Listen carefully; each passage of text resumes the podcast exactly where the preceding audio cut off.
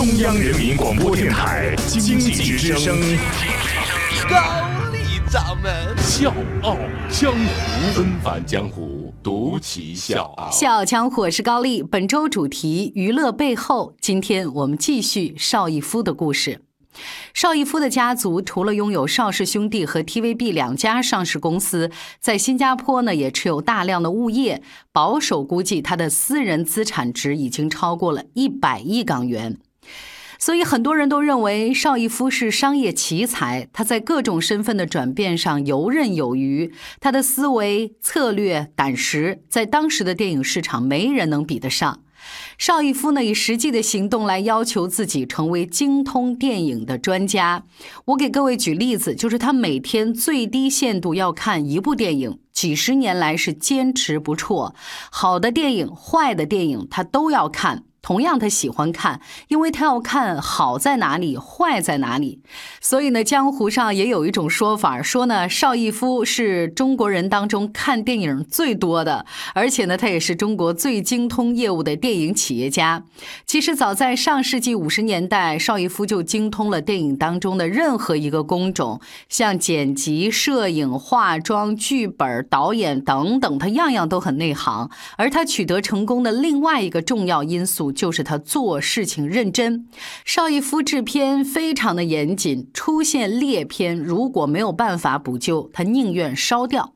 而且呢，还有一点就是邵逸夫的成功还在于他从步入电影这个行业的时候呢，就认定说搞电影事业必须生产发行结合才有出路。从上世纪六十年代开始，邵氏兄弟实行每月一院的办法，怎么解释呢？就是在香港和东南亚，邵氏影院星罗棋布，形成一张巨大的发行网络。七十年代，邵氏影院开始闯入世界影片市场，先。后在美国、加拿大和欧洲很多的国家自建戏院，或者是组织发行渠道，让中国影片在世界影坛崭露头角。进入八十年代，邵氏公司已经拥有三百多家自办或者是代理的电影院发行网络，每年拍摄的四十多部国产片可以及时的发往世界各地。这个呢，不仅仅是娱乐了各国的观众，也对传播中华文化有非常大的功效。那昨天节目结束的时候，我们也讲到了年过百岁的邵逸夫，因为一直没能找到合适的接班人，所以呢就出售了他手里面持有的所有 TVB 的股份。同时呢，邵氏基金把公司百分之二点五九的股权馈赠给很多家的教育以及慈善机构。而今天高掌门想给各位讲的，不再是电影人邵逸夫，而是慈善家。邵逸夫，我是水皮，向你推荐有性格的节目《笑傲江湖》，请在微信公众号搜索“经济之声笑傲江湖”，记得点赞哦。二零零二年十一月十五号，九十七岁的邵逸夫宣布设立不限种族、国籍、宗教和信仰的邵逸夫奖。这个呢是一年颁发一次的国际性的奖项，用这样的方式来表扬世界各地在天文、数学和生命科学，包括医学这些研究领域的杰出贡献者。每个奖项呢颁给一百万美元，比国际最高自然科学奖项的诺贝尔奖的九十五万美金还高，所以呢被称之为二十一世纪东方的诺贝尔奖。一九八八年，美国旧金山市把每年的九月八号定为邵逸夫日，用这样的方式来感谢和表彰邵逸夫在社会公益当中做出的贡献。一九九八年，邵逸夫获得香港特区政府颁发的大紫荆勋章勋衔。二零零八年，中华人民共和国民政部授予邵逸夫中华慈善奖终身荣誉奖。其实邵逸夫并不是香港最有钱的人，但是呢，他却是香港富豪当中屈指可数的大慈善家。他在香港的影响力源自于他的影视王国，而他在内地的口碑主要是因为他的慈善捐赠。有一个统计，邵逸夫历年捐助社会公益慈善事务超过一百多亿港元，兴建了六千多个教育和医疗项目，尤其是对教育事业和科技事业，邵逸夫捐赠的教育基金遍布神州大地。这个呢，在我们昨天节目一开始也提到了，全中国有很多家的高等院校都有邵逸夫命名的逸夫楼。一九七三年，邵逸夫设立了邵氏基金会。从一九八五年开始，他平均每年都向内地捐赠一亿多元，用于支持各项社会公益事业。一九九零年，中国科学院紫金山天文台为了表彰邵逸夫对中国科学教育事业的贡献，把中国发现的两千八百九十九号小行星命名为邵逸夫星。这个也是紫金山天文台第一次以当代知。名人士命名小行星。二十世纪九十年代初，江浙一带遭遇罕见的台风和洪涝灾害，很多的学校被淹没了。邵逸夫看到新闻之后，第一时间委托香港中文大学前校长马林博士去了浙江。马博士呢，跟几位教育系统的同志划船到了校舍，把真实的情况反馈给了邵先生。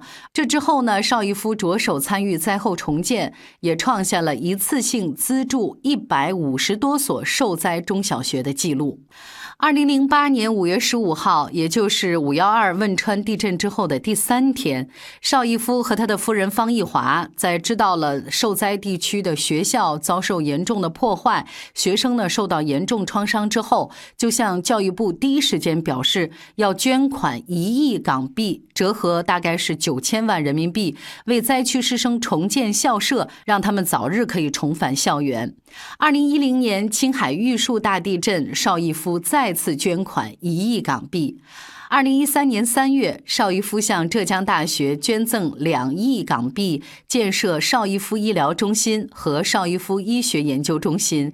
这个呢，也是邵逸夫和他的基金向内地捐赠的单笔资金最大的捐赠项目。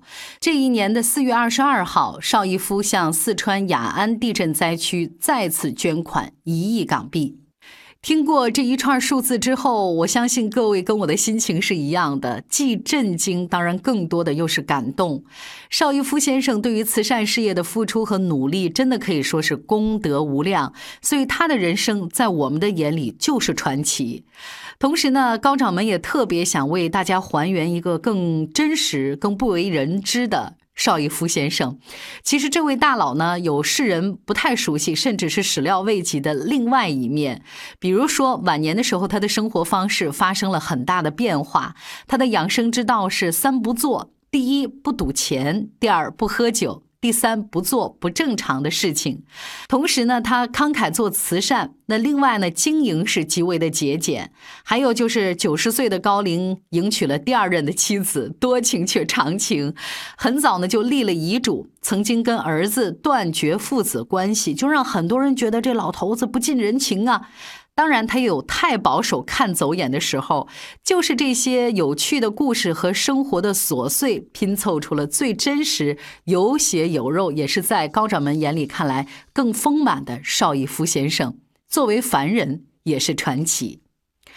二零一四年一月七日六时五十五分，邵逸夫在家人陪伴下在家中安详离世，享年一百零七岁。国家主席习近平发唁电悼念，闻悉邵逸夫先生辞世，谨致哀悼，并向其亲属深表慰问。邵逸夫先生一生热爱国家，关心民脂，慷慨捐赠，惠及多方。其爱国之情，其为国之志，人们将铭记在心。我一直在想，用什么样的歌曲来结束邵逸夫先生的传奇故事？因为邵氏兄弟出品了太多的经典影片，没错，最终我选择了这首歌曲，各位应该很熟悉了。用周润发的话讲，没有邵逸夫就没有上海滩，没有上海滩就没有许文强，没有许文强就没有今天的周润发。小江湖是高丽娱乐背后，明天继续。